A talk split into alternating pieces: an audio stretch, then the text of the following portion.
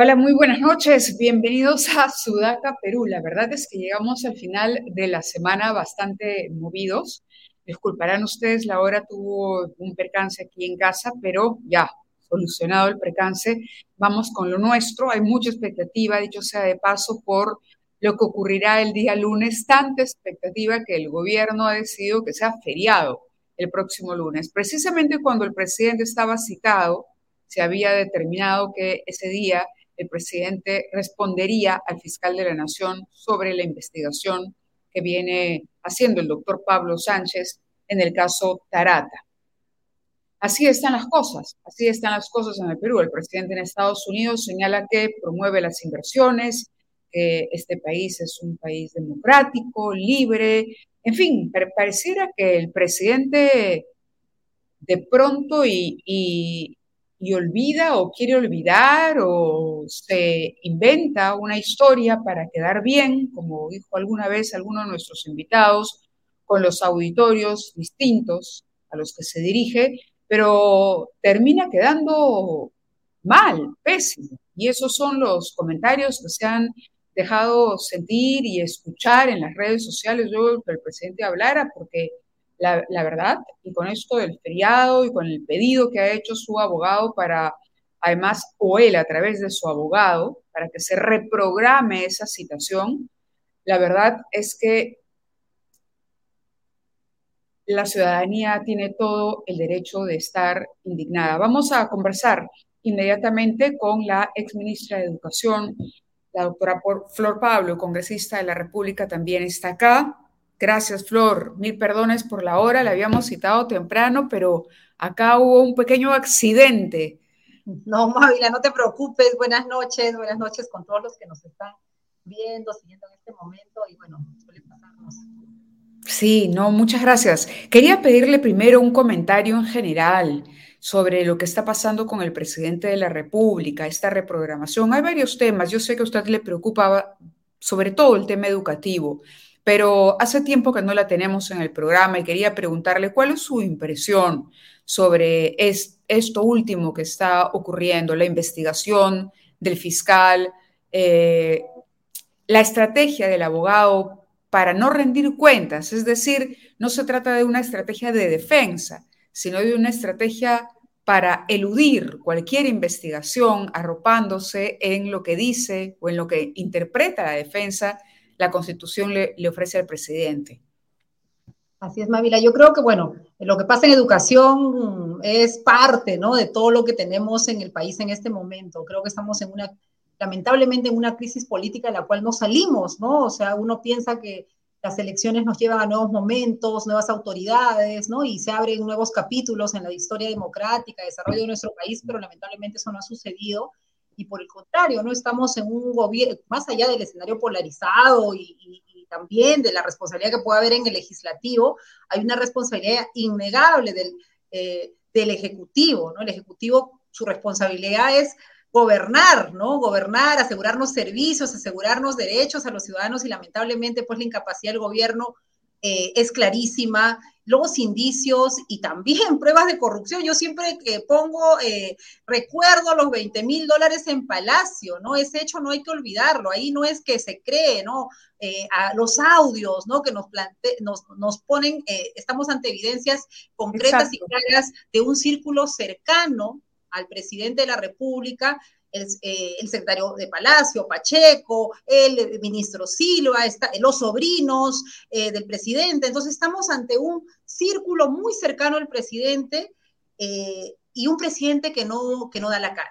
Yo creo que eso es absolutamente perjudicial para nuestra gobernabilidad y para el propio presidente. Yo creo que quienes lo asesoran lo están asesorando mal, porque en lugar de reprogramar, si él ahora, por el evento internacional ha señalado, ¿no? Su lucha frontal contra la corrupción, él debiera, estar dando, él debiera estar dando la cara, Mavila no reprogramando eh, las, ni buscando las argucias legales, ¿no? Yo creo que hizo muy bien el fiscal en iniciar, en abrir la investigación y él debiera de ir, si no tiene nada, si efectivamente es una responsabilidad particular y se investigará y espero que eso avance y para comenzar se encuentre eh, y no estén como no habidos en este momento y el gobierno más bien se ponga diligente en que, se, en mm. que tanto eh, el señor Pacheco como el ex ministro Silva, bueno, sean, eh, eh, se pongan a derecho con la justicia, ¿no? Y el presidente también salga a dar un mensaje que genere algo de,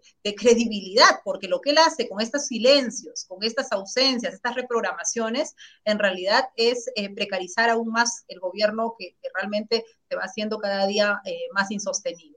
Así es, y la figura, la figura presidencial también, la figura del cargo de, la presidencia, ¿no? Como usted dice, el hecho de salir y hablar de la corrupción afuera, y aquí, caramba, uno lo escucha y uno dice, perdón, ¿de qué estamos hablando? Y es cierto que a él le asiste el derecho de la inocencia y que tendrá que investigársele en el marco de un debido proceso, pero la elusión, el silencio, sobre todo con la ciudadanía, es algo complicado. Yo sé que en el Congreso es difícil la situación ahora porque uno le preguntaría de inmediato cuál es la alternativa que ofrece el Congreso ante una salida eh, o ante una situación y un comportamiento como este. ¿No van a esperar ustedes el desgaste de la propia figura presidencial hasta que llegue un punto en que la ciudadanía salga a las calles y y sienta que esto no va para más, cuánto aire se le puede dar a un gobernante que se comporta de esta manera. Mira, eh, Mávila, uno, mira, parece más tiempo, pero en, en, este, e, no llegamos ni al año todavía, pero acá hay una responsabilidad también compartida. El, para comenzar, el Congreso le dio la confianza al primer ministro, al primer gabinete de este gobierno, al, al, premier, al ex premier Bellido. Bellido. Nosotros no le dimos la confianza la, única confianza que hemos dado es al gabinete de Mirta Vázquez, que considerábamos en, el trecho caminado era de alguna manera la posibilidad de adecentar, de, plantear una posibilidad de, moderación ¿no? Eh, en el gobierno, pero aquí hay una responsabilidad y lamentablemente el Congreso, eh, más allá de, los partidos que entraron a esta, al, Congreso con este discurso de fraude y claramente con una vocación de desconocer los resultados electorales. Eh, también, lamentablemente, lo que ha venido luego, y están ahí también eh, los indicios y las investigaciones que se tendrán que hacer, se ha repartido, eh, se han repartido los cargos y los partidos políticos representados hoy en el Congreso, en su mayoría, lamentablemente, han caído en este juego de la corrupción, y en este juego de hacer un aprovechamiento del cargo, de buscar ubicaciones, y eso no es, eh, ya no son acusaciones, eh, dichos, ¿no? Ahí hay investigaciones que se tendrán que dar, y eso hace que lamentablemente, por ejemplo, Mávila, nosotros hemos planteado la censura luego de haber hecho la interpelación al Premier Torres. ¿Cuántas firmas vamos? Mira, 12, no pasamos de 12. Así es. Eh, y necesitamos 33 firmas para poder solamente presentar la censura. Claro, eh, eh, es, es, un contrasentido, ¿no? Por un lado se habla de control político, de que este gobierno no nos parece, pero a la hora de las horas, a la hora de usar un mecanismo de, de control y fiscalización de este gobierno, porque esa es nuestra función como parlamentarios, no usamos esos mecanismos, ¿no? Porque no tenemos, y lamentablemente, Mávila, nosotros en el, en el país, ¿no? esta crisis a la que llegamos es una responsabilidad compartida porque nos hemos acostumbrado a usar, a usar los mecanismos que deben ser absolutamente excepcionales, ¿no? como es el caso de... Claro, sí lo entiendo. la vacancia.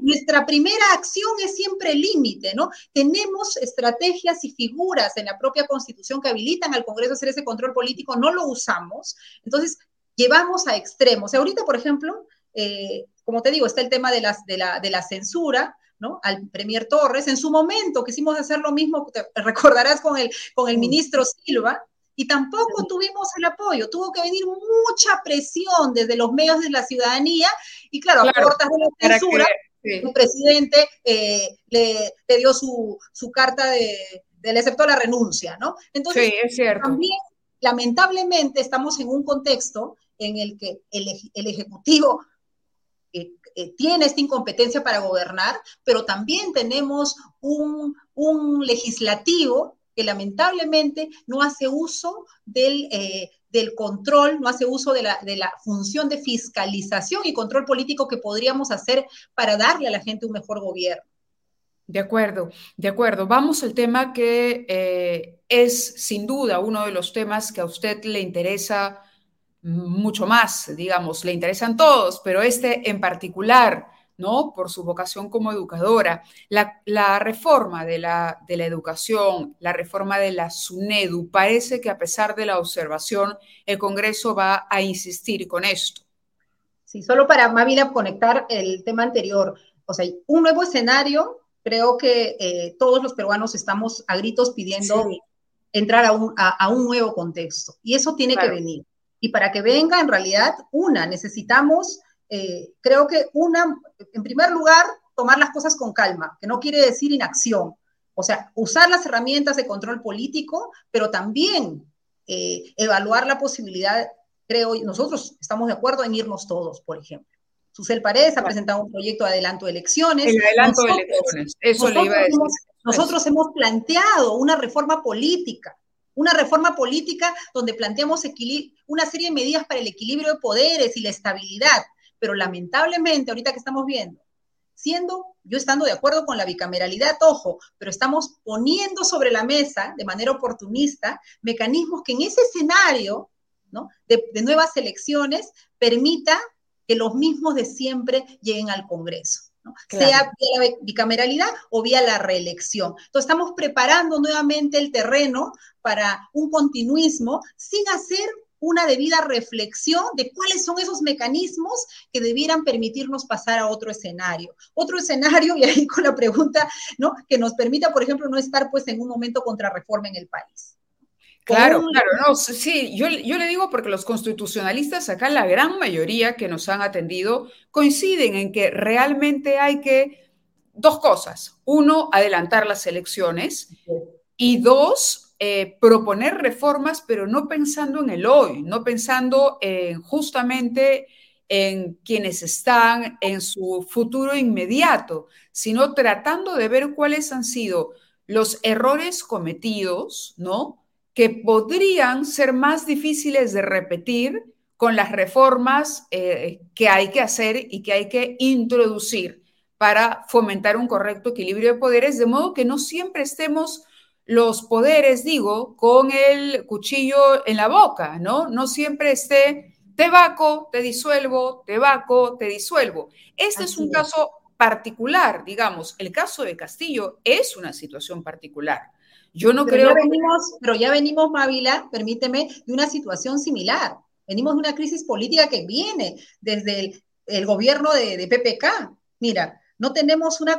ningún presidente hasta ahora ha logrado terminar o sea, desde PPK, que mira, PPK, luego vino Vizcarra, luego vino eh, eh, eh, Merino, luego vino Sagasti. Sagasti, mira, ahora en qué, hemos tenido, mira, cuántos presidentes en un periodo que debió haber durado eh, los cinco años, ¿no? Y, lamentablemente eh, no estamos entrando al tema de fondo, que bien señalas tú, cuál es esa reforma política. Por ejemplo, nosotros estamos planteando, yo quisiera mencionar solo un par de, medidas, ¿no? Una, por ejemplo, es que modifiquemos el tema de las eh, causales de, vacancia, ¿no? Que no podemos hablar de incapacidad, de incapacidad moral eh, porque termina siendo pues bien subjetivo. Entonces, más bien hablar de incapacidad eh, mental o física acreditada por una junta especializada y que si en el, en el caso hubiese vacancia o hubiese cierre del Congreso, pasara un escenario nuevas elecciones, de modo que ambos poderes se cuide, porque eso también es importante en nuestro sistema democrático, mantener ese equilibrio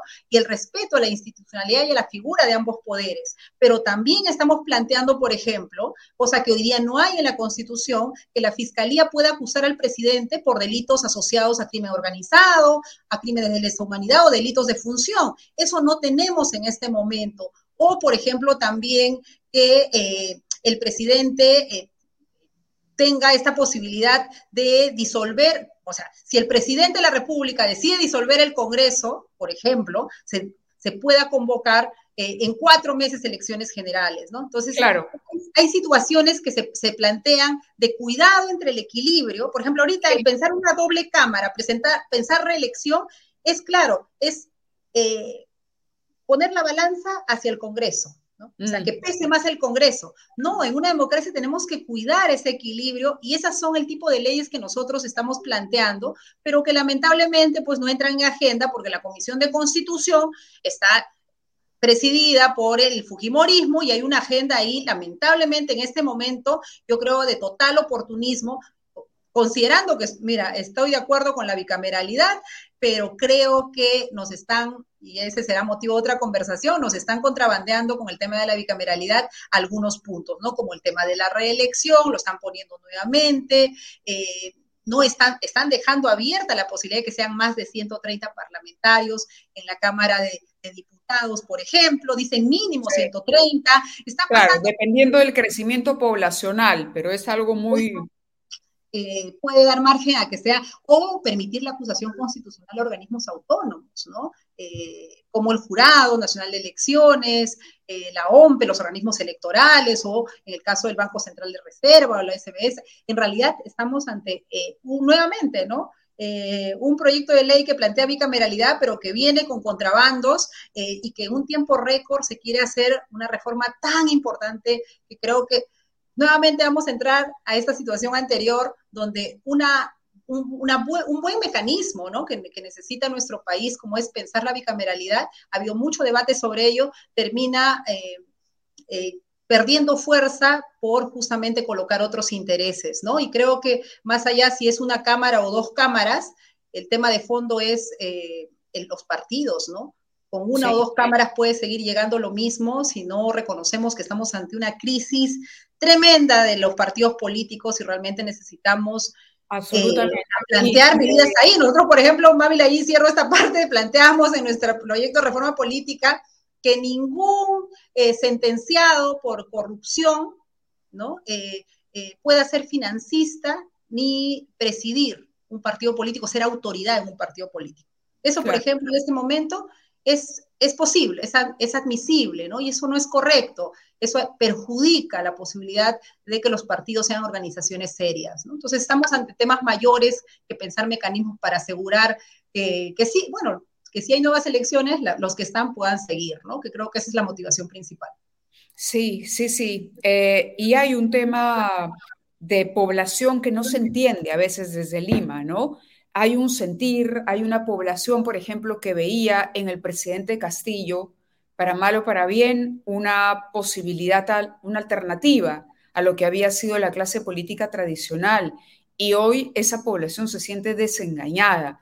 Entonces, difícilmente, hace poco, no recuerdo exactamente con quién hablábamos, pero ha sido un constitucionalista, nos decía que los cambios parecen estar bien, nadie eh, que haya visto el desempeño de un Congreso de una sola Cámara en el Perú puede estar en contra de la bicameralidad, pero la oportunidad parecía clave, porque hoy la población está en otra línea de interpretación, está preocupada por otras cosas, por tratar de enderezar de nuevo el camino.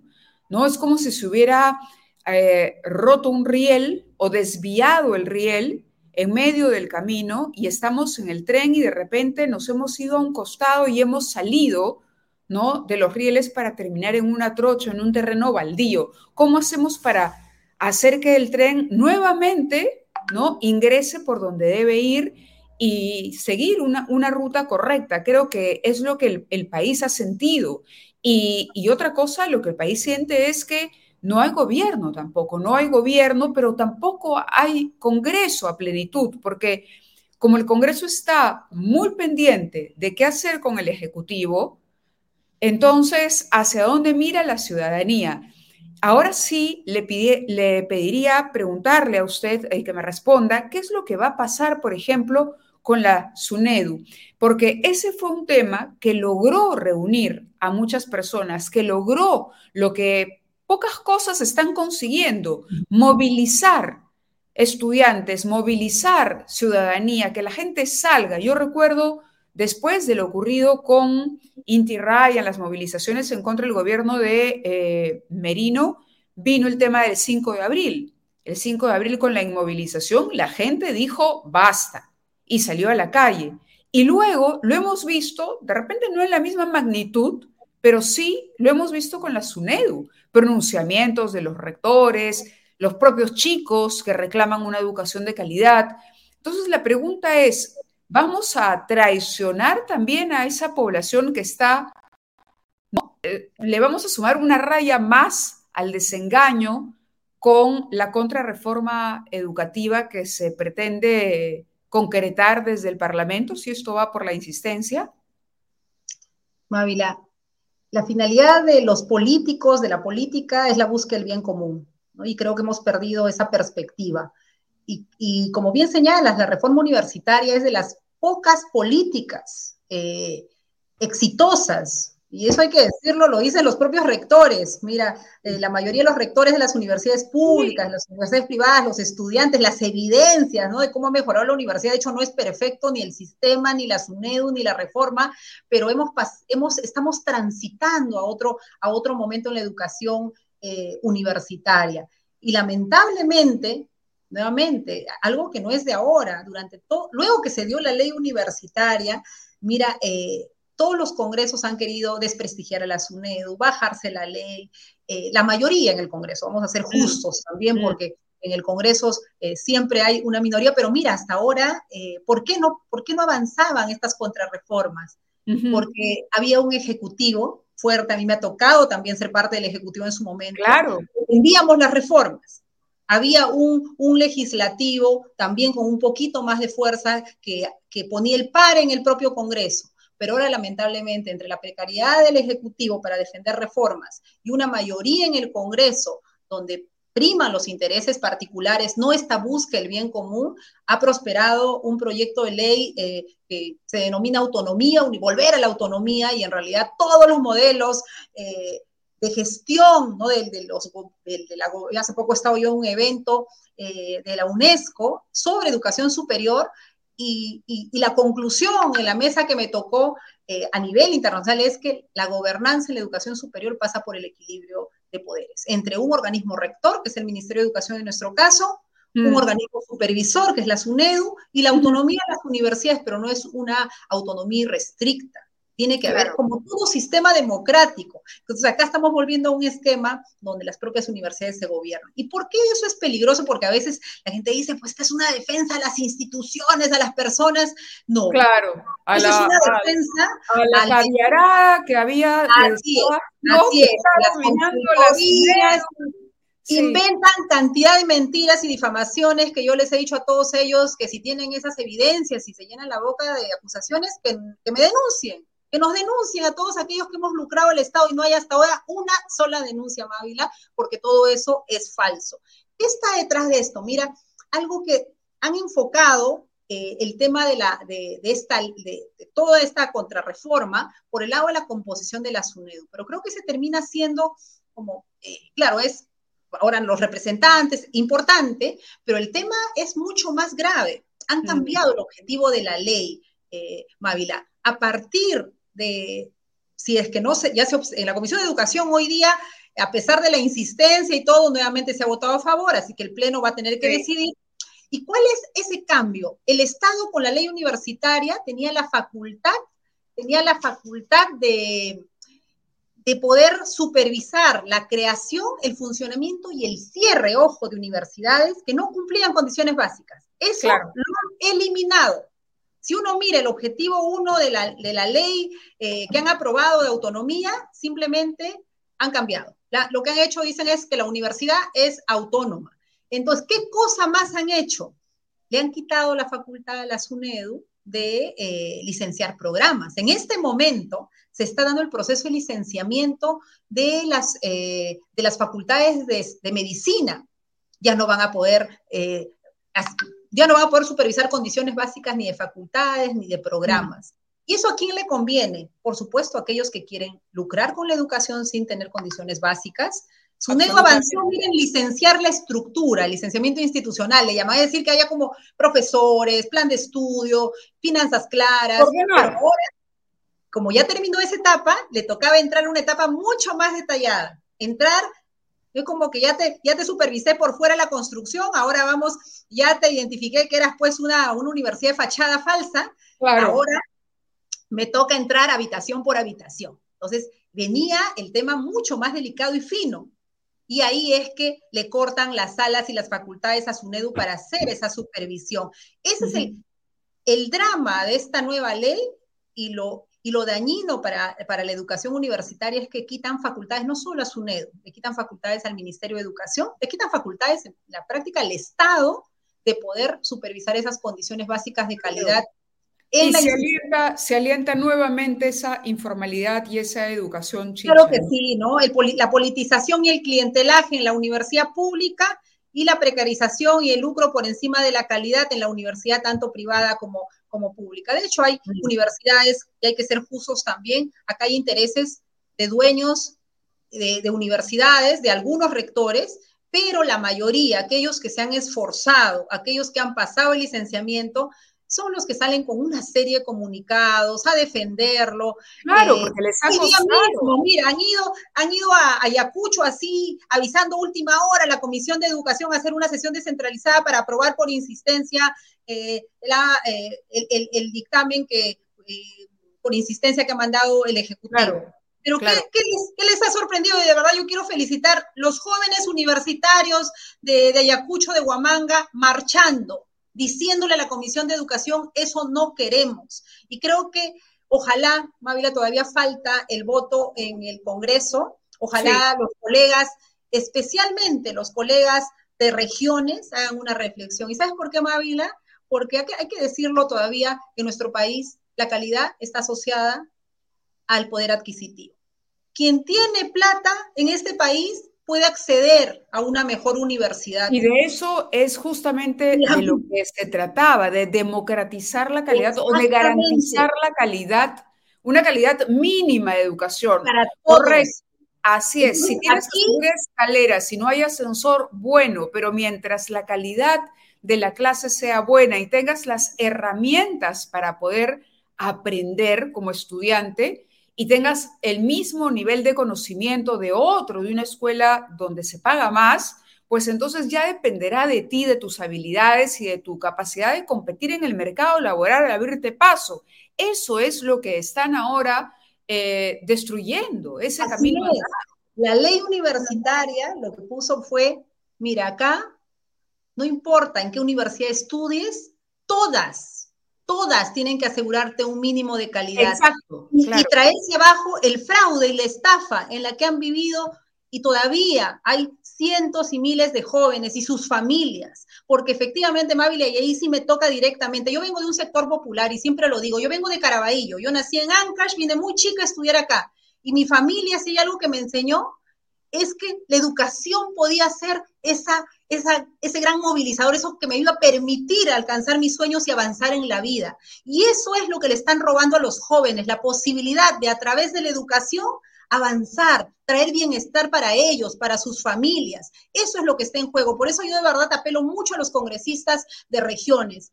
¿Cuántos jóvenes y sus familias invierten en educación? Que esa educación no sea una estafa. Y esta ley va a hacernos volver a esa precarización, nos va a volver a ese esquema, a ese modelo, donde efectivamente algunos que pueden pagar tendrán calidad, pues, pero esos jóvenes que sus familias hacen un esfuerzo tremendo y ellos mismos para educarse serán estafados.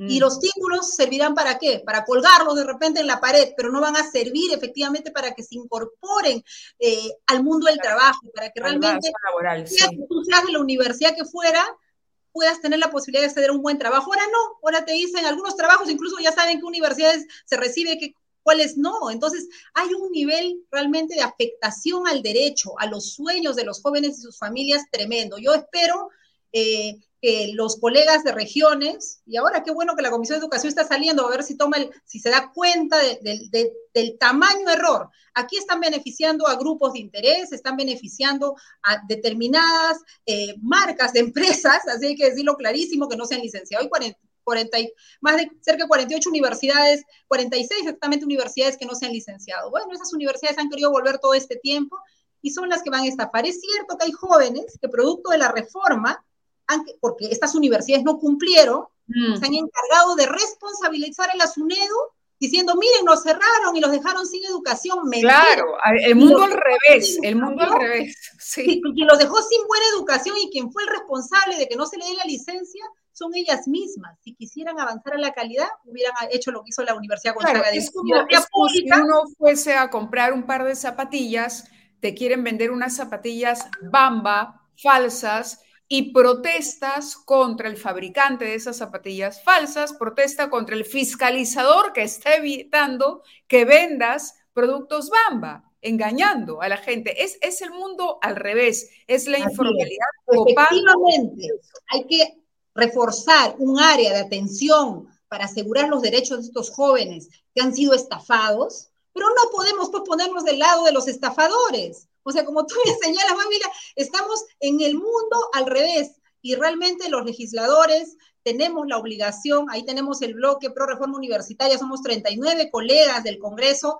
que estamos dando la batalla y vamos a ir hasta el final, Mávila, que ni nos amedrenten con campañas terribles de difamación y mentira, porque lo que más logran es afirmarnos en que efectivamente, pues cuanto más nos atacan es porque, porque ven que, que, los evidenciamos y ponemos en riesgo esta gestión de intereses particulares que vienen haciendo. De acuerdo, quería ir concluyendo. El día de hoy estaba por verse en la subcomisión de acusaciones constitucionales el tema de la doctora Boluarte, la vicepresidenta, pero también este informe que ha presentado el congresista Cabero, en el que se propone archivar ¿no? las denuncias en contra del el expresidente, fue presidente finalmente constitucional por muy poco tiempo, pero lo fue Manuel Merino. ¿Cuál es su posición sobre este asunto? Bueno, yo creo que ha sido un cálculo político no hacer esa, esa, esa sesión. ¿no? Mm. Eh, en realidad, eh, a veces pareciera que la derecha es oposición del gobierno, pero en realidad en la práctica juegan en pared, ¿no? Entonces, como de ambos lados habían intereses, supongo que estarán conversando en sus propias bancadas y viendo cómo manejan el tema, pero creo que un error, porque en el caso de la señora eh, Dina, si se he, leído ahí los argumentos, si se comprueba que efectivamente hubo una gestión eh, de intereses para evitar multas y demás, o sea, hay que, es un tema grave, yo creo que eso es algo que hay que considerar. Eh, y hay que ver la dimensión también de, de la sanción, pero lo otro, Mávila, permíteme de verdad eh, la indignación. Nosotros estamos justo por pronunciarnos los tres congresistas eh, del Partido Morado, es absolutamente grave, ¿no? O sea, ¿cómo es posible que una eh, que un parlamentario que ha tenido el encargo de poder trabajar un informe que nos ayude a llegar a la verdad, ¿no? Yo me pongo en el lugar de las familias, de, Inti, de Braya, de la cantidad de jóvenes eh, que estuvieron ahí, ¿no? Que fueron también heridos, y especialmente de estas dos familias, ¿no? Que han perdido a sus hijos, ¿no? Eh, ¿Cómo es posible? Mira, ni siquiera los han citado, Mávila, ni siquiera los han escuchado. ¿Cuántos periodistas estuvieron ahí cubriendo este hecho y son eh, testigos de primera mano? Tampoco han sido citados. En realidad aquí lo que hay eh, es una parcialización. Yo espero de verdad que en esta comisión se cambie, se ponga un congresista que permita acercar de, manera muy eh, eh, plural, ¿no? Y tomando en cuenta todos los actores, nos ayude a, llegar a una verdad que significa en realidad encontrar, darle la, posibilidad de, llegar a tener justicia a estas familias. Y la verdad que es lamentable lo que ha ocurrido, a mí me apena muchísimo que estemos dando esta señal una, de blindaje desde el Congreso y dos, en realidad, de falta absoluta de sensibilidad. No estamos hablando de pareciera, estamos hablando de que hay dos jóvenes que hoy día no están con sus familias. Dos jóvenes, como podría ser cualquiera de nuestros hijos, de nuestros hermanos, de nuestros parientes, que hoy día no están. Me parece una absoluta falta de respeto, de humanidad, que, que, que se haya planteado para comenzar este informe y luego, bueno, ya yo espero que también esta demora permita eh, mandar al archivo. Y si no, no plantean mandar al archivo este informe, en realidad votar en contra y que se inicien las, investigaciones. Las familias mm. de ya no tienen por qué esperar hasta que se les retire, la, que cumplan los plazos y la inmunidad para recién ir a la justicia. Yo creo que es urgente que el Congreso tenga una actitud distinta, ¿no? Este es, este es un hecho muy doloroso no solo para sus familias, creo que para todo el país, pero especialmente, yo de verdad tengo tres hijos, me pongo a pensar que a uno de mis hijos le pase eso, realmente hoy día es indignante, ¿no? Y, de verdad mi, mi, solidaridad eh, a las familias de Inti y Brian y desde lo que podamos hacer nosotros vamos a estar levantando la voz para, para, que, para, que, se, para, que, se, para que encuentren justicia, porque creo que la vida de, los dos jóvenes no la vamos a, recuperar, pero sí su memoria, ¿no? Y su memoria necesita que el Congreso y las instancias de la justicia eh, no, no, dejen impune este hecho. Se tiene que sancionar duramente a los responsables. De acuerdo, le agradezco mucho, Flor Pablo, que haya estado esta noche con nosotros. En efecto, creo que además es un caso emblemático, es un caso que habla eh, de cómo la sociedad se organiza para protestar cuando siente que el poder se está ejerciendo de manera abusiva, ¿no? De cuando las componendas del Congreso, por ejemplo, ¿qué es lo que pasó, digamos? Porque los chicos salían y decían, no es en apoyo a Vizcarra, es en contra eh, de la forma en que el Congreso ha actuado.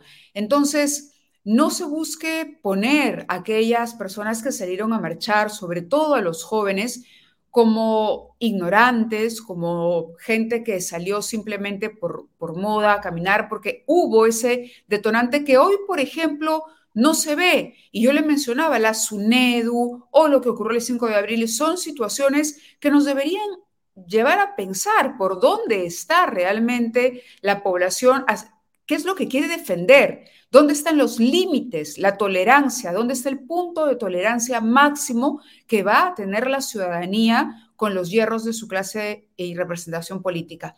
Flor, muchas gracias por acompañarnos esta noche. Muy amable. Muchas gracias, Mávila, y, realmente eh, todas nuestras, lo que podamos hacer para no dejar impune este caso, lo vamos a hacer. Realmente es muy doloroso y como tú bien dices, eso no se puede politizar. Aquí fueron dos jóvenes saliendo a, a expresarse en su derecho ciudadano de decir, no me parece esto. Y no es justo para ningún joven que sale a las calles a un derecho además que es constitucional, que es la protesta, que es la expresión ciudadana. Finalmente eso, ajá. Así es. Esta es, en realidad, lo que tenemos que defender aquí es el derecho de todo ciudadano y en especial de los jóvenes a seguir expresando su voz. Y que en ningún caso puede haber un Estado, un gobierno que sale a matarnos. Eso es. lo que, eso es, lo que, tenemos enfrente y eso es lo que tenemos que, que salir a defender. Así es que cuentan no solo con nuestra solidaridad, sino con todas las acciones que podamos hacer para que esto no quede impune. Muy amable y que tenga un lindo fin de semana y que clasifiquemos el lunes. Ojalá. Claro que sí, claro que sí. Gracias, que, que, es lo que al final termina uniéndonos, Mávila. Debieran haber más cosas, pero el, todas las mejores energías para que eso ocurra y el lunes todos estemos, estemos celebrando eh, el éxito de nuestra patria, que es, eh, que es lo que creo que todos queremos. Así es. Muchas gracias a Flor Pablo de nuevo. Ha sido ministra de Educación también. Hoy está en el Congreso y es una persona que se la ha jugado, y hay que decirlo, por la educación y por la calidad de la educación en el país. Pero nos habíamos ocupado del tema de Inti y Brian. Y bueno, vamos a conversar de inmediato con el hermano de uno de estos dos jóvenes está con nosotros ahora. Vamos a presentarlo de inmediato por este informe que ha presentado, esta recomendación. Está Pacha Sotelo. ¿Cómo estás? Muy buenas noches. Gracias por acompañarnos. Bienvenido. Buenas noches. Eh, gracias por la invitación. No, al contrario, muchas gracias a ti por acompañarnos. Bueno, eh, ¿cómo se explican ustedes esta recomendación que hace el informe del congresista, que además es un congresista joven, digamos, es una de las caras nuevas de la política, ¿no? Eh, no sé si ustedes tienen una forma, una manera de interpretación, si han podido reconstruir esta decisión y qué es lo que le pedirían en este momento al Congreso. Sí, en realidad eh, a lo largo de estas sesiones, porque han sido casi cuatro meses ¿no? que se ha llevado en la subcomisión de acusaciones constitucionales, lo primero que hizo Alejandro Cabero cuando recibió la denuncia, bueno, se le delegó a él, ¿no? Para llevar a cabo este informe, fue desestimar 24 hechos que le daban contexto a, la investigación, porque para materia, hablamos de materia fiscal, ¿no? Judicial, es importante un contexto para saber por qué se desarrollaron eh, ciertas acciones. Uno de los eventos que Cabero desestima, y me parece muy importante, Es mm. el saludo de Ángelo Flores Arauz el viernes 13 de noviembre a la policía. Felicitarlos por su acción, a pesar que el día jueves ya habían heridos de gravedad. Esto lo único que hizo fue, eh, es más, hasta mucho hablan de asusadores. Yo diría que Ángelo Flores Arauz fue un asusador al hacer eso, porque todos vimos las imágenes de lo que había pasado y nos llenó de cólera, ira y regresamos con más ganas el sábado. ¿no? Esto de aquí no lo ha considerado Alejandro Cabero. Entonces, luego vimos que comenzó a llamar a testigos y los escuchábamos a estas personas y se dedicaban de, verdad literalmente a limpiar la imagen de Manuel Merino. Que yo no sé esto, que no se habló esto en la reunión, no, eso para nada, la policía actuó bien. Y ya empezábamos a entender eh, qué es lo que quería él, ¿no? Estaba solamente de un lado. Estábamos esperando nosotros como familia alguna invitación, a alguna, de repente algún testigo que hable por parte de las víctimas, algún perito siquiera, para que científicamente nos pueda demostrar o le pueda demostrar a Cabero qué es lo que había pasado. Pero nada de eso. Nunca, nunca hubo una opinión. Jamás, jamás, ni a los abogados. Solo estuvo representando al Ministerio Público eh, pero eh, ya había en la investigación penal, todos los personajes que han ido al, Congreso ya habían pasado por eh, entrevistas en el Ministerio Público. Por ende, creo que lo que fueron a hacer, y, yo lo he visto claramente, es a limpiar la imagen de Manuel Merino. Y finalmente en el informe lo que hace Cabero es exculparlo de toda responsabilidad. Y no solo a él, sino a la policía también. Y eso es grave, porque a, a Cabero nadie le ha pedido que abogue por la policía esta investigación del, de Fiscalía de la Nación no tiene que ver nada que ver con el actuar policial. Entonces, estamos viendo claramente que Cabero ha, o ha malentendido bien su función o ha usurpado las funciones, ¿no? Porque finalmente él no es juez ni parte para decir, él simplemente tenía que decir si es que se procedía o no a seguir investigándolos. Exacto, ni siquiera para que siga la investigación, ni siquiera era, ¿no? Eh, una determinación, las investigaciones debían fluir, debían continuar para finalmente tener una, ah, el cierre de una historia. Esto deja la, historia abierta, deja los hechos eh, nuevamente en el aire. Eh, hoy no se ha podido cumplir con el quórum. ¿Tienen ustedes eh, todavía alguna acción prevista o alguna medida que vayan a presentar para evitar este archivamiento? Lo que pasa es que el Congreso, al ser una institución autónoma, eh, no hay injerencia de algún otro poder, mucho menos de la ciudadanía, ¿no? por más que seamos familiares de las víctimas. La acción que por cosas del destino se va a dar es que el día martes 14, que se cumplen 19 meses de, los hechos, eh, en el Congreso se van a reunir eh, en esta subcomisión, ¿no? Y a, las 8 de la mañana, y a las 9 de la mañana van a estar las defensas legales y otros aliados, ¿no? Hacen una conferencia de prensa para expresar, obviamente, el malestar, el repudio a este informe, porque lo hemos podido leer completamente, e incluso quien te habla lo ha leído tres veces, y sinceramente encuentras cada cosa. O sea, eh, es un informe lleno de opiniones.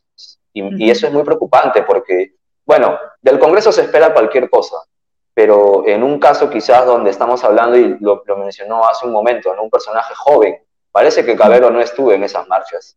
Al decir de que la policía actuó de manera eh, correcta, me queda claro que no estuvo en las calles ese día, esos días y por eso no conoce en realidad lo que todos y todas vivimos en las calles. Mm, sí, entiendo la preocupación. Bueno, no hubo quórum. Me imagino yo que es un tema estratégico para ir ganando tiempo. Eh, vamos a ver todavía, quizá pueda abrirse una ventana de esperanza o ustedes sienten que esto ya está consumado? ¿Y qué habría detrás en cualquier caso, Pacha? ¿Por qué crees que, que finalmente que está cumpliendo una directiva el señor Cabero? ¿Quién quiere? Él, él, a él se le ocurre, digamos, eh, porque no sé, se identifica con, con, una parte de esta historia y simplemente eh, no permite que la investigación continúe o crees que aquí hay otras fuerzas también involucradas en el asunto? Eh, creo que la postura que él eh, pues siempre tuvo es clara, ¿no? ¿no? No hay mucho que aplicarle a eso. Ahora, las personas que están, digamos, por encima en jerarquía de él. Una de ellas es Mari Carmen Alba, cuya posición también la conocemos. Y en estos meses hemos podido ver, obviamente, cómo votan los congresistas, ¿no? Eh, digamos, cuáles son las fuerzas políticas que siguen, digamos, una secuencia. Entonces, todo se suma y nos queda claro que sí, sí hay actores detrás que quizás mm, puede quedar como una hipótesis nuestra como familia, pero en realidad eh, nos queda claro que no, no actúa solo, ¿no? No, no, no actúa solo y, y es lamentable que ideologías políticas prevalezcan a la búsqueda de la verdad, porque ni siquiera yo te puedo comentar eh, que queremos tener la razón ni que se diga lo que...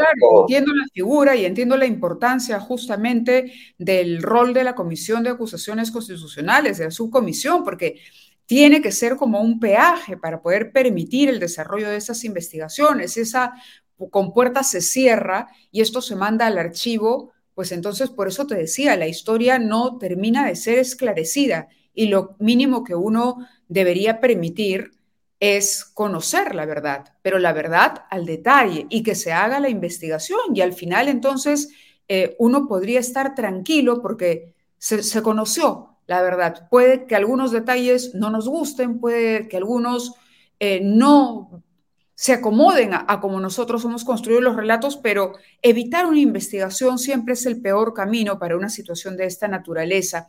¿Algo que quisieras agregar, Pacha? Eh, sí, me gustaría también poner dos cosas que Cabero no lo ha querido incluir en su informe. Una de ellas es eh, que Manuel Merino se entera a las 7 de la noche del 14 de noviembre del 2020 de la muerte de Brian.